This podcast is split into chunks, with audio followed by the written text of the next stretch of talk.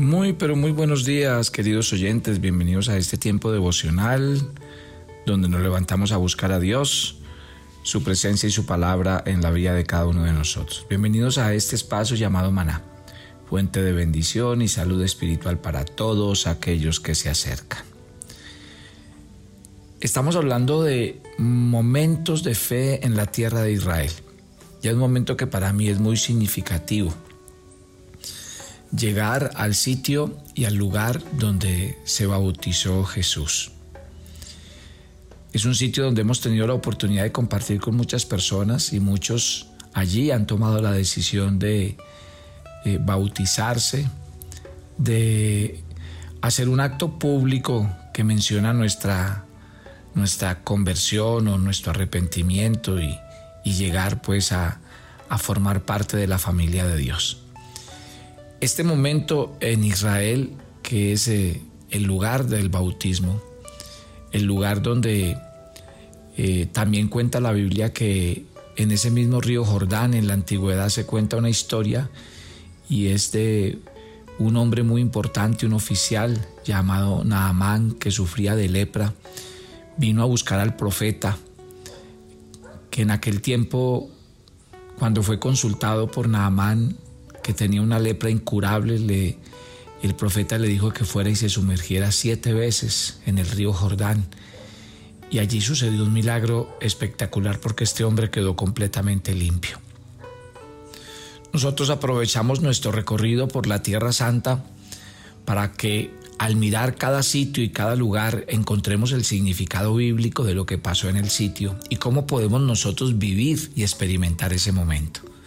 De hecho, allí hemos tenido la oportunidad en el río Jordán de orar por muchas personas, de sumergirnos siete veces por las personas que están enfermas en nuestra casa, en nuestra familia, y de verdad que es un acto simbólico muy bonito.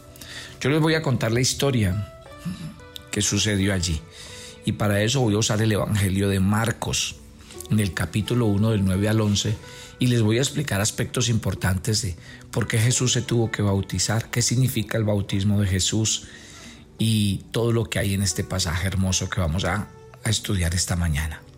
Aconteció en aquellos días que Jesús vino de Nazaret a Galilea y fue bautizado por Juan en el Jordán. Luego, cuando subía del agua, vio abrirse el cielo y al Espíritu como paloma que descendía sobre él. Y vino una voz de los cielos que decía, Tú eres mi Hijo amado, en ti tengo complacencia. Yo te bautizo habiendo recibido la autoridad de Dios, como testimonio de que has aceptado el convenio de servirle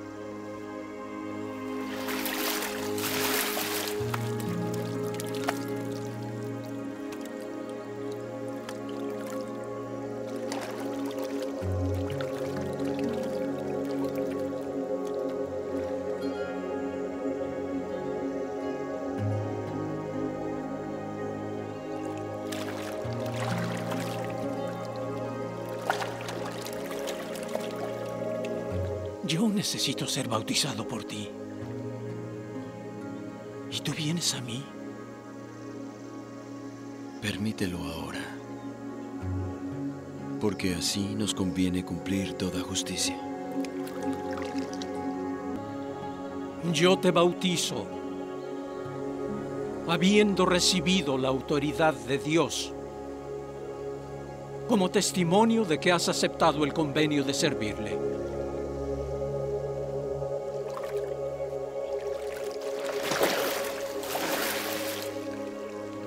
Este es mi Hijo amado, en quien me complazco.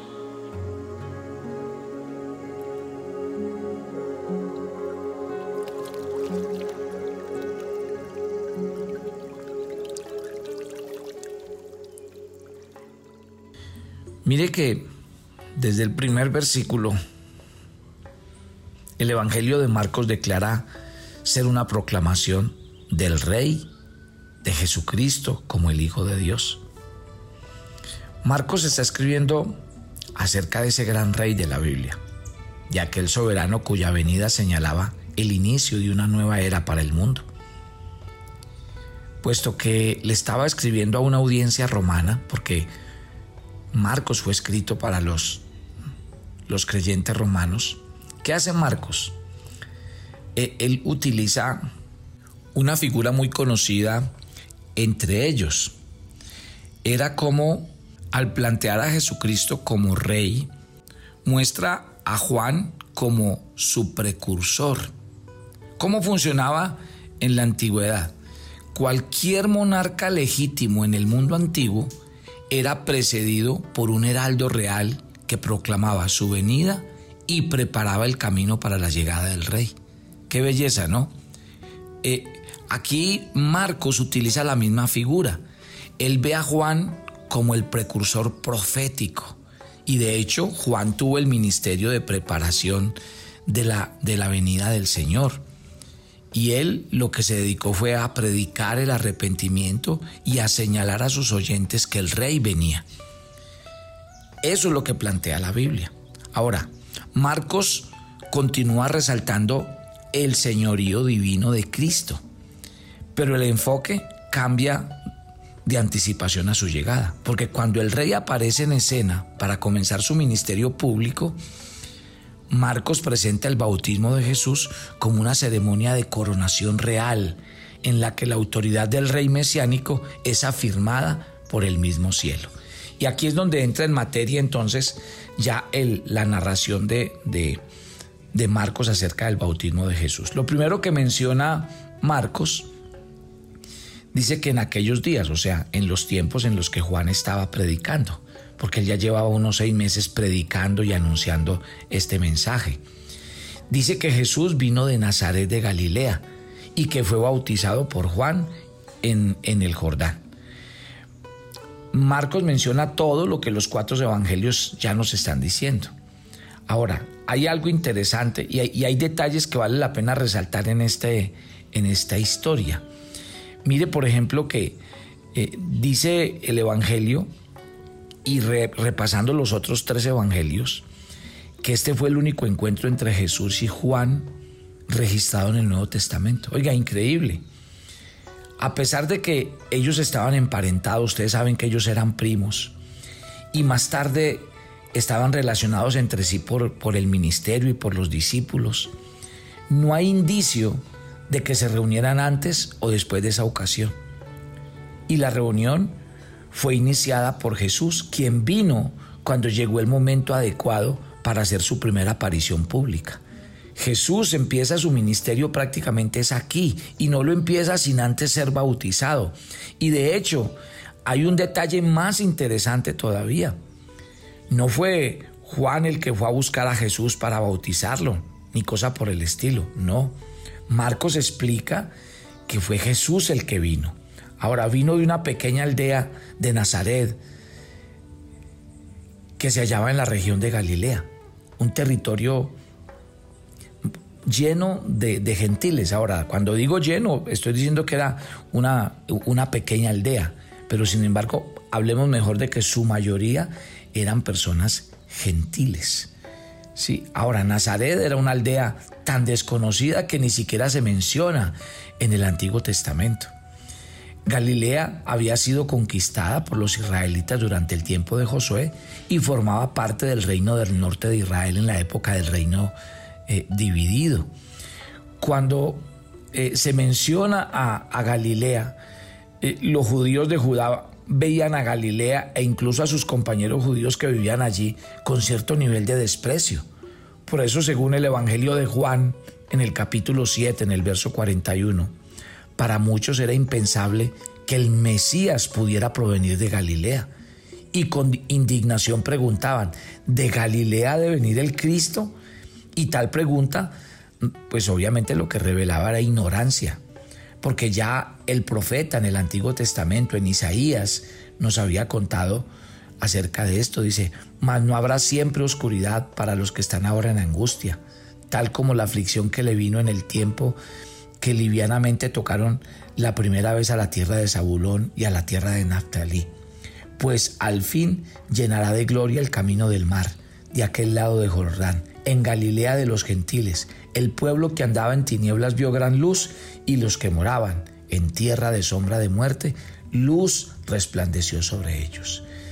Eh, Isaías capítulo 9 del 1 al 2. Entonces, aquí lo que estaba pasando era, se estaba cumpliendo el tiempo de, del Señor para venir a empezar su ministerio. El río Jordán es un lugar muy especial.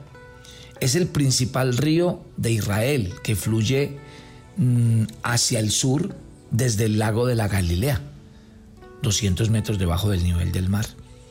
Este fluye hacia el mar muerto, que es el punto más bajo de la tierra, 400 metros debajo del nivel del mar. Y se desconoce el lugar exacto donde Juan estaba bautizando en ese tiempo. Pero fue en ese lugar donde el Evangelio de Juan informa que ocurrió. El lugar donde Jesús se bautizó. Detalles de este bautismo. Marcos ya había eh, identificado a Juan como Juan el Bautista. Y definitivamente eh, se llamaba Juan el Bautista por, porque él se había dedicado desde que empezó a predicar el Evangelio a bautizar a los judíos. Fue un poco complicado cuando él empezó, porque quiero decirle que los rituales del judaísmo incluían varios lavados ceremoniales. El bautismo por inmersión, que es el de sumergir a la gente en el agua, no formaba parte de la práctica religiosa judía. Por eso es que para ellos fue muy difícil eh, que Juan los invitara a eso, porque eh, para los judíos era indigno y ofensivo confesar que ellos no eran mejor que los gentiles, que si los bautizaban de esa forma los estaban comparando con el pueblo que no era de Dios. Ahora, si el bautismo era algo desagradable para los pecadores eh, que, que Juan se encontró en el camino, ¿cuánto más debió haber parecido de que el Mesías ahora buscara bautizarse? El bautismo de Juan era una señal de arrepentimiento, diseñado para pecadores como una declaración de que habían abandonado sus malos caminos y que se habían vuelto a Dios. Pero Jesús no era un pecador. Entonces la pregunta que salta esta mañana es, ¿por qué debía Jesús bautizarse? Y eso se los voy a explicar. Mire que, de hecho, lo primero que encontramos es que eh, Juan, cuando vio que era Jesús, es increíble. Dice que Juan mm, pues se resistió inicialmente a bautizar a Jesús. ¿Y por qué? Eh, porque él sabía que Jesús era un hombre santo. Él sabía que él era el Hijo de Dios.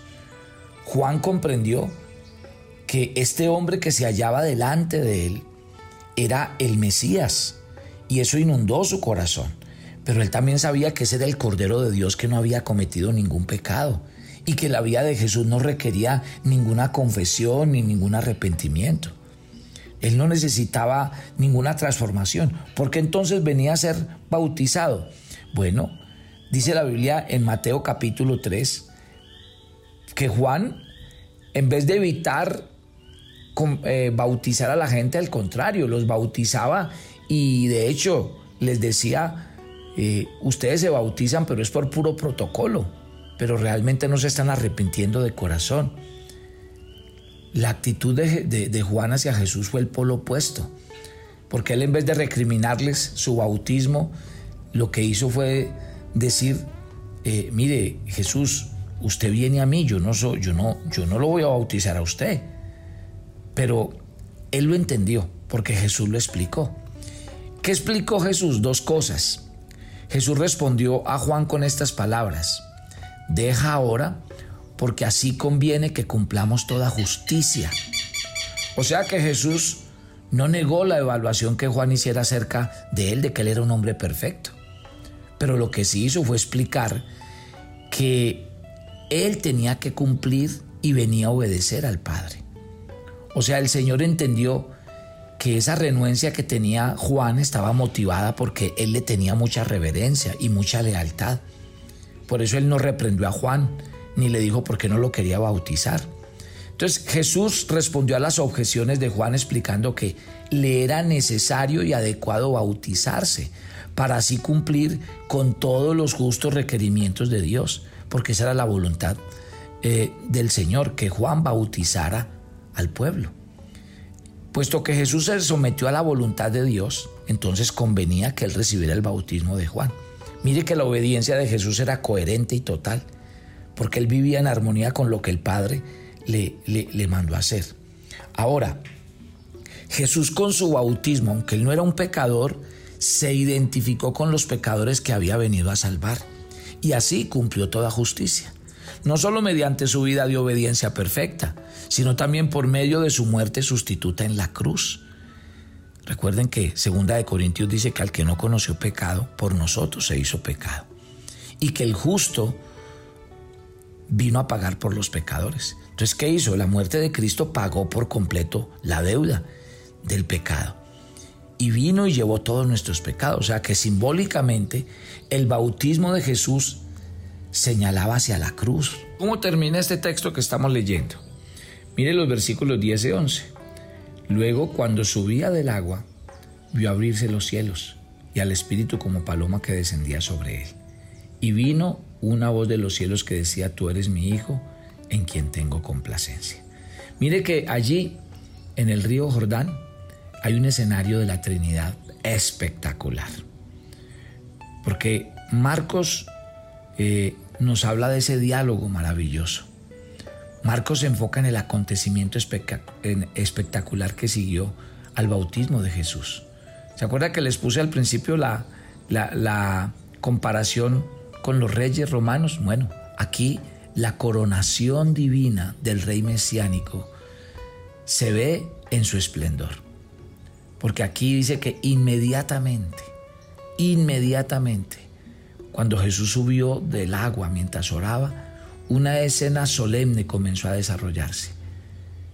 Eh, un acto donde la Trinidad se describe, porque muestran la comisión real del Mesías, que viene a salvar al mundo. Pero también viene visiblemente al Espíritu Santo venir sobre ese ministerio de Jesús, pero con la voz del Padre que viene a, confirmar ese ministerio y la vida del Señor Jesús. Imagínense ese cuadro. Cuando Jesús sube del agua, el Espíritu desciende sobre él en forma visible y reposa sobre él. Y Juan afirma que ese Espíritu permaneció sobre él como si estuviera allí para ser su compañero constante. Y así fue. Pero también oigan la voz del cielo. Este es mi Hijo amado en quien tengo complacencia. Esa era la voz del Padre, quien no se reveló en forma corporal, sino que pronunció palabras maravillosas que los oídos de aquellos que estaban allí escucharon. El Padre se reveló no a los ojos como hizo el Espíritu, sino a los oídos. Y las palabras que pronunció indicaban que Dios el Padre estaba dando testimonio de su Hijo. De modo que esta entrada de Cristo a su ministerio público a la tierra fue la oportunidad escogida para la, manifestación pública de la unión íntima entre Dios el Padre, Dios el Hijo y Dios el Espíritu Santo. ¡Qué belleza! ¿Y dónde pasó esto? En el río Jordán. Por eso hemos llamado este momento y por eso yo escogí este lugar como un momento de fe en la tierra de Israel. Ore conmigo, Padre, gracias por esta mañana, por el comenzar de este nuevo día y gracias por revelarte a nosotros. Jesús, al venir y descender siendo Dios, haciéndote hombre, viniste y cuando empezaste tu ministerio lo primero que hiciste fue bautizarte. Siempre tus lecciones son de obediencia, tus lecciones son de humildad. Fuiste donde Juan y ese bautismo lo que hizo fue identificarse con nosotros los pecadores porque tú no necesitabas ese evento para ti. Pero también allí pasó algo especial.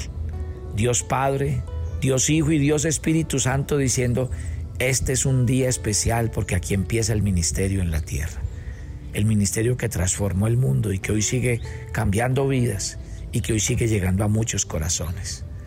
Dios, que este momento en Israel, en el río Jordán, envuelva el corazón de cada oyente de Maná, que le dé la oportunidad de visualizarse en aquel lugar y pensar todas las cosas maravillosas que tú haces en el día a día de nuestras vidas. Gracias por estar con nosotros. Gracias por tu presencia sobrenatural sobre nuestras vidas. Y gracias por guardarnos y sustentarnos en todo lo que somos y lo que hacemos. Te entregamos esta semana nuestras actividades y gracias por ir con nosotros siempre en Cristo Jesús. Amén. Y amén. Gloria a Dios. Gloria a Dios por este tiempo en Israel. Y si usted va a ir con nosotros a la Tierra Santa, pues cuando usted llegue, nosotros le vamos a entregar una batola blanca muy bonita, le vamos a entregar un certificado y vamos a hacer una ceremonia especial allí, donde pues vamos a orar por los enfermos, los que no se han bautizado se pueden bautizar y bueno, van a pasar cosas muy lindas, así que preparados, porque Dios lo que está haciendo es preparando nuestro corazón para una peregrinación que va a cambiar nuestras vidas. Los espero mañana, bendiciones para todos.